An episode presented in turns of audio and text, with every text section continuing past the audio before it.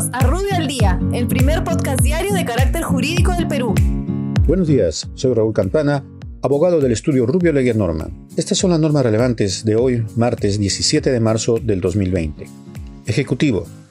La Presidencia de la República aprueba la entrega de un bono de 380 soles para cada familia de la población vulnerable que se vea afectada durante el periodo de cuarentena subsidio que se entregará hasta 30 días calendarios posteriores al término de la emergencia sanitaria decretada por el gobierno.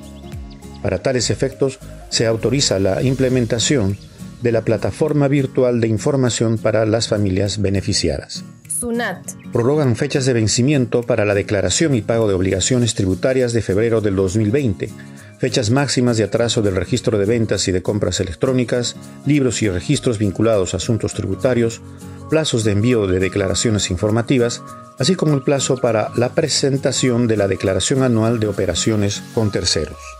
Transportes y comunicaciones. El Ministerio de Transportes prorroga hasta el 30 de abril del 2020 la vigencia de las licencias de conducir, autorización de servicios de transporte terrestre y acuático, certificados de inspección técnica vehicular en sus diversas modalidades, así como los permisos de operación de servicios ferroviarios. Poder Judicial. El Consejo Ejecutivo del Poder Judicial suspende las labores del Poder Judicial a partir del 16 de marzo y por el plazo de 15 días calendario, disponiendo el funcionamiento de salas y juzgados penales y la continuidad de la prestación de servicios del personal médico y asistencia social, así como los que laboran en el Comité de Seguridad y Salud en el Trabajo.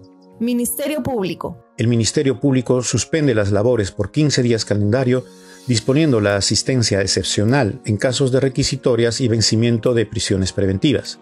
Por otra parte, garantiza los servicios esenciales que presta el Instituto de Medicina Legal y Ciencias Forenses. RENIEC.